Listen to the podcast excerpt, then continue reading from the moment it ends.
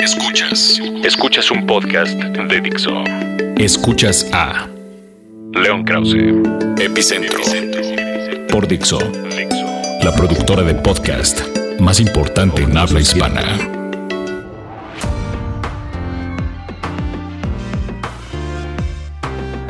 Amigos, ¿cómo están? Me da mucho gusto saludarlos. Gracias por eh, escuchar Epicentro una vez más. Gracias por descargar nuestro podcast de Dixo. Les agradezco mucho. Hay, hay varias cosas de las que mm, quiero hablar el día de hoy. Voy a comenzar con eh, el eh, asunto que ha ocupado mi tiempo en los últimos días me he metido a fondo a estudiar eh, la historia del nativismo estadounidense. El nativismo que es esta, pues digámoslo así, y creo que la palabra de verdad no está mal usada, esta tradición de pensamiento en Estados Unidos que eh, arraiga en eh, la desconfianza, en el recelo ante la presencia en la sociedad estadounidense y por supuesto el nativismo pues ocurre en otras partes del mundo, pero me voy a concentrar en Estados Unidos.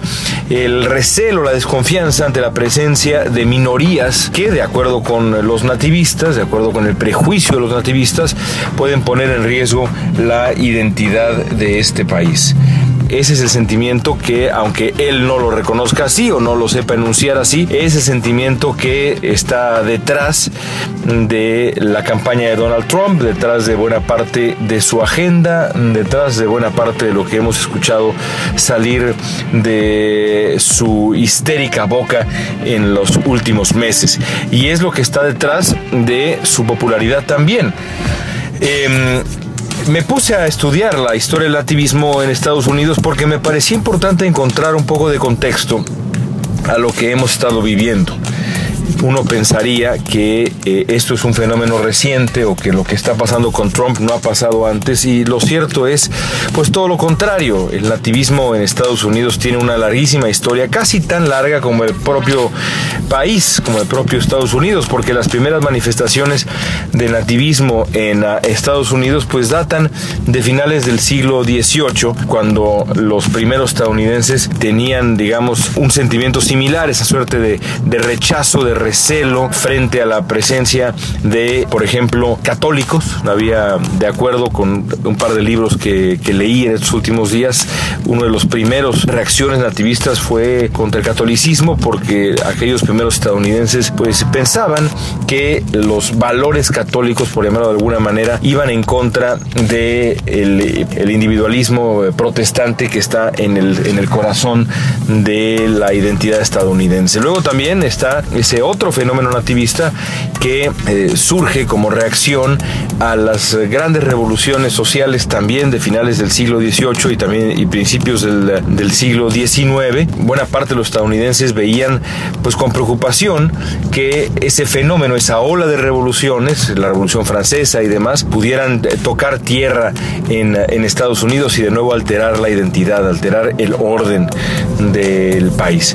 Y luego, de acuerdo con el libro más extraordinario que, se ha escrito sobre el, eh, sobre el nativismo, el libro indispensable, escrito por un eh, eh, académico ya fallecido llamado John Hyam. Este libro sobre, sobre el nativismo que se llama Strangers in the Land indica que el último tipo de nativismo que ha sufrido Estados Unidos y el evidentemente más persistente, más resistente también ha sido el nativismo racial. Cuenta Hayam como en el siglo XIX varias poblaciones que fueron llegando a Estados Unidos por auténticas oleadas, millones de personas eh, fueron objeto de este rechazo, de, esta, de este prejuicio racial que ahora vemos en contra de los hispanos.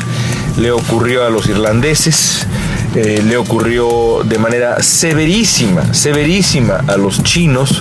Los chinos fueron eh, eh, objeto de represión, de boicot y luego de expulsiones. Y finalmente le ocurrió a la población que es el equivalente en el siglo XIX estadounidense a la población hispana, es decir, la población que eh, registró un mayor número de migrantes en Estados Unidos durante el siglo XIX fue eh, la migración alemana los alemanes eran, digamos, el equivalente hasta cierto punto, por lo menos en cuanto a cifras y otras cosas, creo yo también, a, los hispanos actuales. Y digo que en otras cosas también porque los eh, alemanes llegaron a Estados Unidos e inmediatamente comenzaron a moverse hacia el oeste, llegaban por supuesto por el Atlántico y comenzaron a moverse hacia el oeste para ocupar los espacios que el propio país eh, necesitaba que se ocuparan, porque en aquel tiempo Estados Unidos era un país en expansión geográfica y entonces los alemanes, como otras oleadas de inmigración, fueron eh, ocupando estados, ciudades que fueron recibiendo la, migración alemana, agradeciéndola en muchos sentidos, pero en otros más bien viéndola con eh, auténtico temor y auténtico prejuicio también. ¿Por qué razón? Bueno, más allá de los números, había, de acuerdo con John Hyam, pues por lo menos dos o tres argumentos extra. El primero de ellos tenía que ver con el carácter festivo y jovial de la migración alemana, el gusto por la cerveza, que estaba peleado todo esto con, digamos, la disciplina férrea puritana estadounidense. Así que bueno, al principio decían estos, eh, estos eh, borrachos que les gusta la cerveza y la fiesta, ¿qué hacen aquí?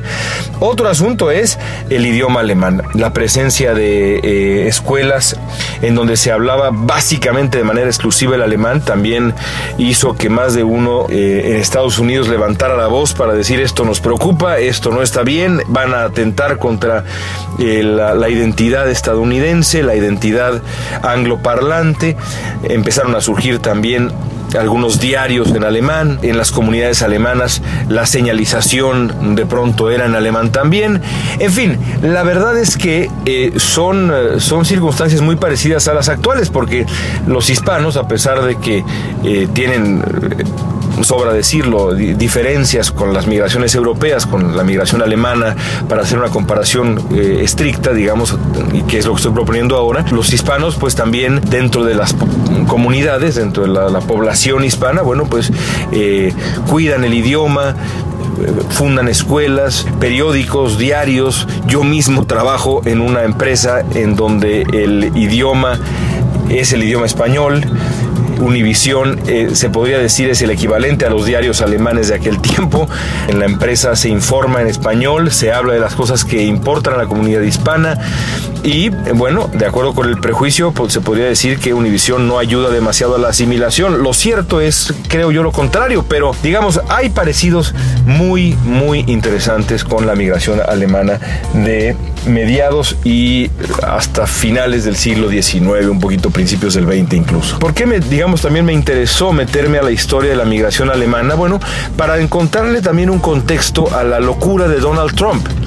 Porque resulta que el señor Trump es segunda generación estadounidense. Su padre nació en Estados Unidos, fue primera generación estadounidense, porque el abuelo de Trump precisamente llegó a Estados Unidos durante aquella oleada de la segunda mitad del siglo XIX proveniente de Alemania.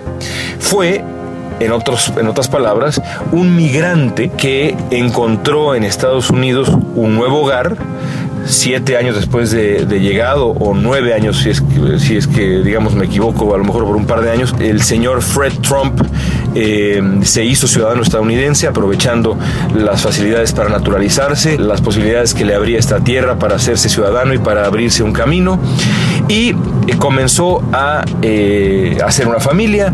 Su hijo, el señor Fred C. Trump, padre de Donald Trump, comenzó una suerte de imperio empresarial y luego su hijo, el ya famoso e infame señor Donald Trump, desarrolló ese imperio y esa empresa de bienes raíces hasta lo que conocemos, una empresa de verdad, pues de clase mundial, cumpliendo así, creo yo, el sueño americano. Me pregunto yo qué hubiera ocurrido si el antepasado de Trump, y digo antepasado y suena como varias generaciones, pero estamos hablando nada más del abuelo de Trump. ¿Qué hubiera pasado si el abuelo de Trump se hubiera encontrado con una figura como lo que es hoy su nieto?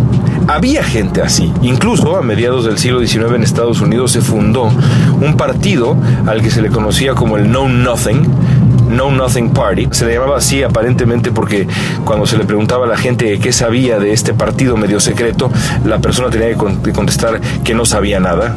I know nothing. Bueno, este, este partido, el Partido Nativo Americano, defendía los valores nativistas. Así que, eh, es decir, ¿qué, ¿qué, hubiera pasado si el señor Fred Trump, parte de, los millones de alemanes que llegaron a Estados Unidos buscando eh, la posibilidad de ser ciudadanos, de naturalizarse y de hacer una vida, ¿qué hubiera pasado si se hubieran encontrado encontrado, se hubiera encontrado el señor Trump y el resto de la migración alemana con una figura de la virulencia y de la obstinación racista de Donald Trump. Muy probablemente la vida hubiera sido mucho más complicada para el primer Trump, hubiera sido muy difícil para el segundo Trump tener el éxito que tuvo en su momento. Y por supuesto el nieto de ese de, de ese par de Trumps del, inmigrante abuelo y de la primera generación que fue el padre no hubiera tenido el éxito que tiene. Así que hay uh, una ironía con i mayúscula que en el fondo es una tragedia porque no hay nada peor estoy convencido como como político pero también como persona y así lo escribía yo en el Universal apenas el lunes que ignorar o darle la espalda a la historia del país donde uno vive. Ignorarla o darle la espalda a, a, la historia del país donde uno vive. Hay solamente una cosa peor que es darle la espalda o ignorar o despreciar la biografía de uno mismo. La historia de vida de uno mismo, de los padres de uno, de los abuelos de uno. Ignorar o ir en contra de las batallas que nuestros padres y nuestros abuelos de verdad lucharon. Eso es lo que hoy está haciendo Donald Trump. Y por eso vale la pena tener muy claro el contexto de dónde viene el nativismo estadounidense y también de lo que sufrieron otras migraciones eh, en otros tiempos. El ejemplo perfecto, en otro sentido, de que cuando a los migrantes se les da una oportunidad, esos migrantes logran asimilarse, logran crecer, logran salir adelante sin perder ni su idioma, ni sus tradiciones, ni sus apegos y se vuelven ciudadanos a la primera y por supuesto segunda o tercera generación, ciudadanos íntegros, completos, asimilados de este país, es precisamente Donald Trump.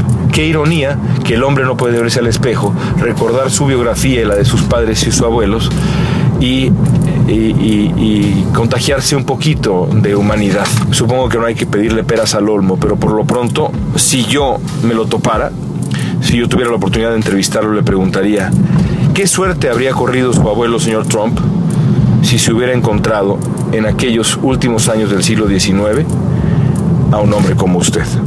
Regresamos con León Krause, Epicentro. Bueno, después de esa larga explicación de mis eh, recientes estudios sobre nativismo estadounidense y mi opinión de Trump, les agradezco mucho que hayan tenido la paciencia de escucharlo porque es un tema que de verdad me apasiona y creo que es importante sobre todo si, si va uno a, a entender realmente qué está pasando en la política de Estados Unidos y si uno pretende contrarrestar con trabajo periodístico eh, lo que ya está ocurriendo con Donald Trump y con el Partido Republicano, que creo que será la historia, por lo menos desde ese lado del, de la elección, la historia de este ciclo, insisto, electoral en Estados Unidos. Bueno, eh, quiero hablar brevemente sobre lo ocurrido con, uh, eh, digamos, la conclusión, entre comillas, de la investigación de la Casa Blanca y todo aquello. He estado pensando mucho al respecto.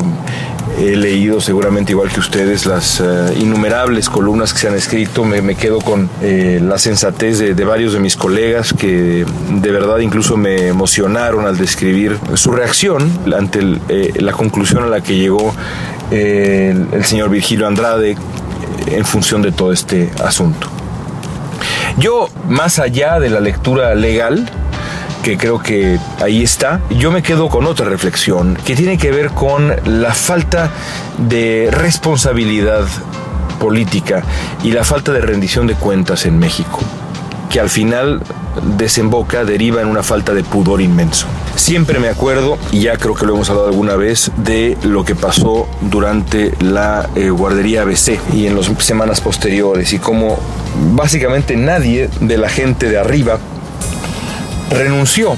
Y no renunciaron porque no había, y eso me consta porque me acuerdo haberlos entrevistado varios de ellos, no había de acuerdo con ellos ninguna razón legal para renunciar. Nunca les pasó por la cabeza la posibilidad de que la catástrofe había sido tal, el caos, que la tragedia había sido tal, que renunciar era lo humanamente digno, era eh, lo que hubiera demostrado un mínimo de pudor moral. Nunca les pasó por la cabeza, lo único que les importaba, igual que ahora ha ocurrido, es, ¿fue o no legal? ¿Rompimos o no alguna ley? Sí o no. No, no tenemos que renunciar, no tenemos que hacer nada y a regañadientes pediremos disculpas, como eh, de manera sorprendente ocurrió con el presidente Peña Nieto, cosa que supongo que hay que reconocerle, aunque creo que no dejó satisfecho absolutamente a nadie. Eso es un problema grave en México y entre los políticos en general, pero en México creo que de verdad sufrimos de una falta de pudor eh, aberrante. El hecho de que, de acuerdo con una lectura estricta de la ley, no haya habido conflicto de interés, no quiere decir en lo absoluto que no se haya hecho algo sin legitimidad, que no se haya hecho algo impropio, que no se haya hecho algo moralmente reprobable, y mucho más tratándose de dos figuras de la relevancia del secretario de Hacienda y del presidente de la República, ni se diga, incluso la primera dama, en función con la asignación de contratos y toda la historia que existía con la empresa del señor Hinojosa, con Grupo IGA y todo lo que ya conocemos. Si la conclusión de la función pública fue que todo fue legal, eso no quiere decir, eso no es, digamos, un cheque en blanco para la absolución de las responsabilidades públicas, eh, porque las responsabilidades públicas van más allá de la ley. Estoy absolutamente convencido. Aunque en sentido estricto eso no sea así, la política, la política y el ejercicio real de la política arraiga en la confianza, en, eh, la, en la confianza, en una suerte de pacto que hay de confianza entre gobernante y gobernado. Y eso se ha perdido en México, se perdió en el gobierno ya de Enrique Peña Nieto, porque la percepción de impunidad, la percepción de corrupción y la, la percepción muy correcta de falta de pudor eh, está ahí y persiste. Por eso es que incluso después de la fuga de Joaquín Guzmán, lo ideal hubiera sido que el secretario de Gobernación renunciara a su cargo, por pudor, por pudor mínimo. Quizá no era su responsabilidad, y la verdad aquí sí lo desconozco, legalmente hablando, evitar que Joaquín Guzmán se escapara. No lo sé, a lo mejor me equivoco y sí lo era desde un punto de vista de lectura legal. Creo que no. Pero lo que sí era su responsabilidad moral era evitar que Joaquín Guzmán se escapara, mucho más después de la entrevista aquella que me dio el presidente en donde lo responsabilizaba eh, específicamente a él, al secretario de Gobernación, de mantener bien resguardado a el Chapo Guzmán. Eso es lo que yo lamento más que ninguna otra cosa de este escándalo que de una u otra manera está concluyendo en México, aunque creo que sus secuelas quedarán para siempre con el actual gobierno y creo yo que puede ser un parteaguas en otros términos, eh, quizá para la siguiente elección. Ya veremos qué papel juega todo esto en el 2018. Lo cierto es que eso es lo que a mí me queda y lo que yo espero que poco a poco se vaya terminando en México necesitamos un cambio de, podríamos decir, de carácter, de mentalidad, me suena un poquito futbolero eso, pero un cambio de mentalidad en donde las responsabilidades legales importan, pero también el pudor, los escrúpulos mínimos, un sentido estricto de moral, comience a pesar de nuevo en la vida pública mexicana, si es que alguna vez pesó. A lo mejor habría que decir comience a pesar en la vida pública mexicana. Sin eso será muy difícil reconstruir el pacto de confianza entre ciudadanos y gobernantes, gobernados y gobernantes de cualquier partido. Es, esa es la realidad y es, creo yo, la amarga, amarga lección que nos queda después del aberrante escándalo de la Casa Blanca. Escuchas, a, León Krause, Epicentro, Fixo. Antes de irnos el día de hoy, quiero tocar un tercer tema. No es la primera vez que hablamos en Epicentro de las barbaridades que esa escoria auténtica que es el Estado Islámico ha realizado alrededor del mundo. En los eh, últimos eh, tiempos nos hemos enterado de nuevas muestras de la brutalidad del Estado Islámico. Hace ya algunos meses ya, creo, hablamos del tema en Epicentro y lamentaba yo que eh, dentro de algunos años tendremos que explicarles a nuestros hijos que en nuestros tiempos, en nuestra era, fue que un ah, ejército de salvajes eh, destrozaron sitios, patrimonio de la humanidad que habían estado en pie durante miles y miles de años. Y lamentaba yo eh, ese hecho, el que tendremos que ser nosotros los que rindamos cuentas en el futuro a nuestros eh, hijos y nietos y bisnietos, explicándoles cómo fue que ha ocurrido esta salvajada absoluta. Las cosas se han puesto peor. En aquel tiempo yo deseaba que pues pues eh, de una u otra manera, a través seguramente de acción militar, los, los poderes en el mundo, los poderes Estados Unidos y incluso los poderes regionales actuaran para detener al Estado Islámico en esta campaña salvaje que ha depredado el patrimonio cultural de la humanidad en aquella zona del mundo. No ha ocurrido eso y eso es terrible. Tan terrible que ahora hemos visto cómo en eh, los últimos días el Estado Islámico ha decapitado al arqueólogo en jefe de la legendaria ciudad de Palmira en Siria. Y ahora en los últimos días pues eh, ya la noticia de las primeras explosiones, el eh, proceso de dinamitar obras arquitectónicas sin comparación que son de verdad únicas en el mundo entero. Es una ciudad milenaria, única, riquísima, por la que habían atravesado culturas y culturas a lo largo de la historia humana. Y ahora el Estado Islámico ha dinamitado por lo menos un par de estructuras. La pregunta ahora es, ¿qué se puede hacer? Y yo quiero terminar Epicentro con una pregunta para ustedes. Una de las grandes dudas, discusiones, uno de los grandes debates alrededor del Estado Islámico y de esto que ha hecho es si esta agresión al patrimonio cultural de la humanidad equivale o no a un acto de guerra, a un crimen de guerra. Es un acto de guerra, a un crimen de guerra. La mayoría diría que sí. Hay algunos, sin embargo, que dicen que de acuerdo con la letra de la ley, eso no es tal. Yo, por supuesto, soy mm, de la opinión primera. Yo creo que esto que hace el Estado Islámico es, sin duda alguna, un crimen de guerra que debería ser motivo de persecución militar. Es motivo suficiente como para ir detrás del Estado Islámico a tratar de proteger el patrimonio de todos nosotros, no nada más de aquellos en aquella zona del mundo, sino de todos nosotros, porque estamos hablando de la cuna de la civilización, es lo que está destruyendo el Estado Islámico y lo ha venido haciendo ya desde hace mucho tiempo en eh, la antigua Mesopotamia, ahora extendiéndose ya pues a una zona similar que digamos es Siria y demás. A mí, a mí nunca se me olvida que Damasco, la capital siria, es la ciudad hasta donde recuerdo que ha estado habitada por mayor tiempo en la historia humana, es decir, estamos hablando insisto, de la cuna de la humanidad. Esto es lo que estos hombres están destruyendo, agrediendo hasta niveles extremos. La pregunta para ustedes es esta, y con esto me quiero despedir. El eh, destruir estos sitios es para ustedes motivo suficiente como para que Naciones Unidas, para que distintos eh, poderes militares como Estados Unidos y como otros más tuvieran presencia en tierra, se comenzara una campaña militar mucho más severa, mucho más arriesgada, mucho más dura contra el Estado Islámico o no es motivo para comenzar un ejercicio bélico mucho más avanzado. Es un tema que a mí, quizá lo escuchan en mi voz, me llena de conflicto, eh, me duele profundamente y me enoja todavía más. En fin, amigos, con esa me despido, me quedo ahí con las ganas de hablar un poco del Tuca Ferretti, a quien le deseo todo el éxito. A mí el Tuca me parece un loco maravilloso, decía yo hace poco, el brasileño más mexicano que ha existido jamás, un hombre que tiene una capacidad de verdad única para utilizar todas las groserías maravillosas y barrocas que usamos en México es para mí un personaje único. Ojalá le vaya bien en estos cuatro partidos de interinato y ya veremos qué sigue después. En fin, ya hablaremos del Tuca Ferretti porque habrá sin duda oportunidad. Por lo pronto me despido. Gracias por haber escuchado Epicentro y pues hasta la próxima. Dixo presentó a León Krause. Epicentro.